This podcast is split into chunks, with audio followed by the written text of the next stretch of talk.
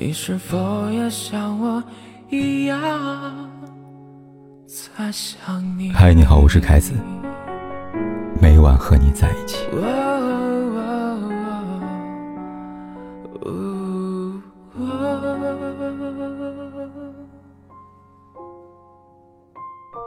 一位网友说，她老公在前几年出轨了，因为舍不得两个孩子，她没有离婚。但是绝不代表着她已经原谅老公了，连算了都不是。只是迫于无奈的权衡之际，他们没有离婚，但也再也没有像真正的夫妻那样同居过，而变得像室友一样。老公抱怨过很多次，后来威胁：“你这样下去的话，我百分之百会出轨的。”她这才发现。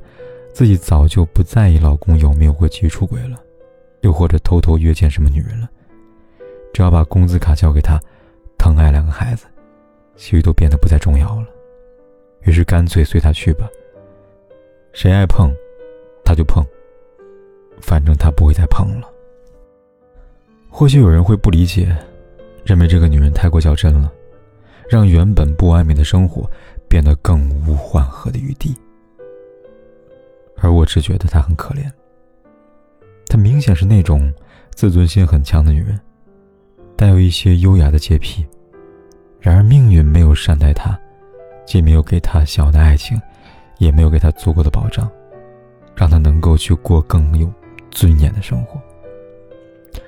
这种感觉让我想起小时候读过的童话故事：拇指姑娘被迫嫁给一只生活在地下的田鼠。充满着委屈和不甘。这个故事最后，拇指姑娘在田鼠洞里救了一只燕子，燕子苏醒后，带它飞出黑暗，重新回到阳光明媚的春天里。可惜，现实生活中，她没有遇到那只代表着幸运的燕子。老公出轨之后，再次亲热，是种什么感觉呢？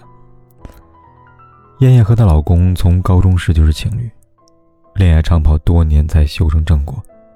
她曾天真的以为老公是全世界最不可出轨的男人，可现实总是那么喜欢打脸。当老公痛哭流涕的跪在她面前求原谅的时候，她说：“她犹豫了，毕竟是那么多年的感情，没有爱情，也有亲情。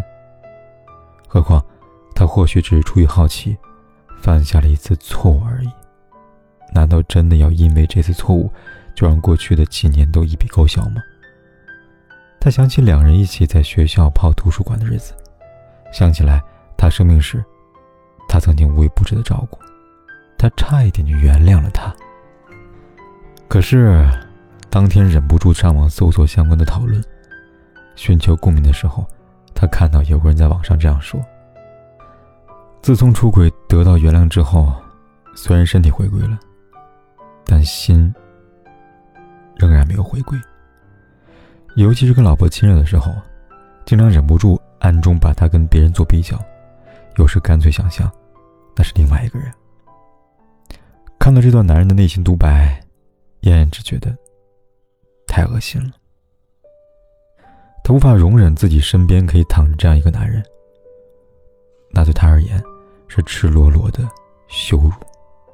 于是。他不得不面对现实。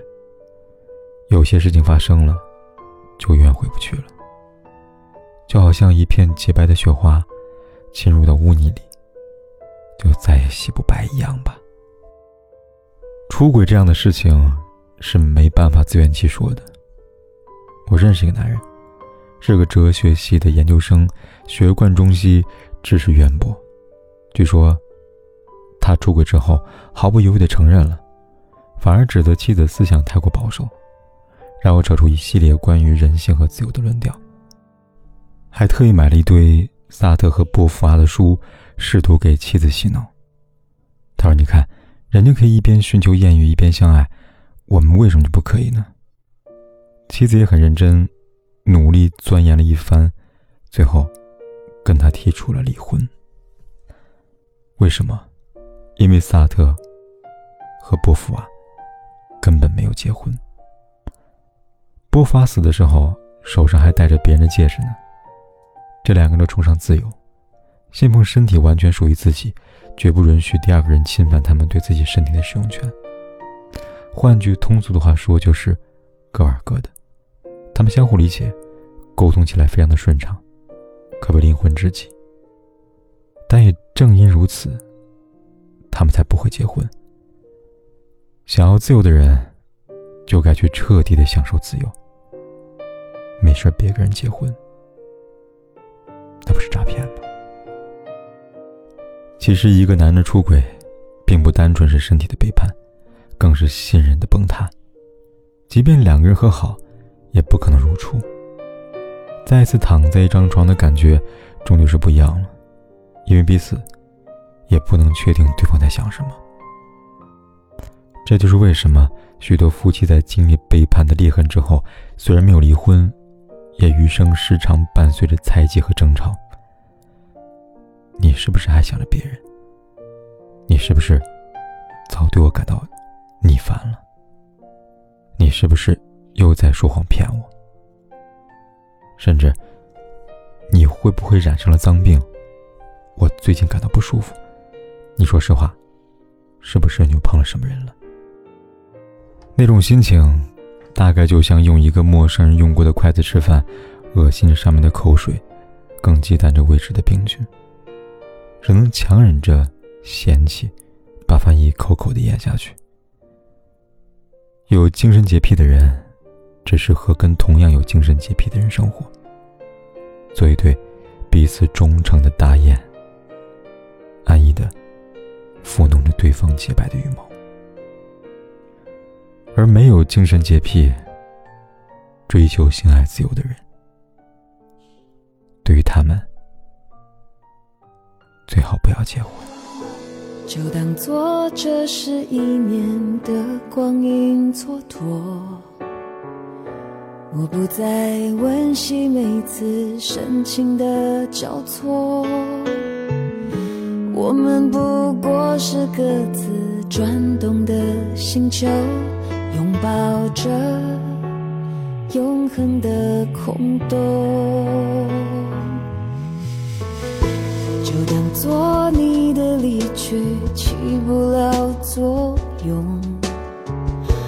我的心还完整的像一个黑洞，深深的把你吸附在无边宇宙，一抬起头就能。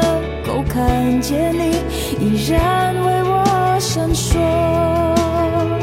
走不出的路口，一个人一瞬间淹没在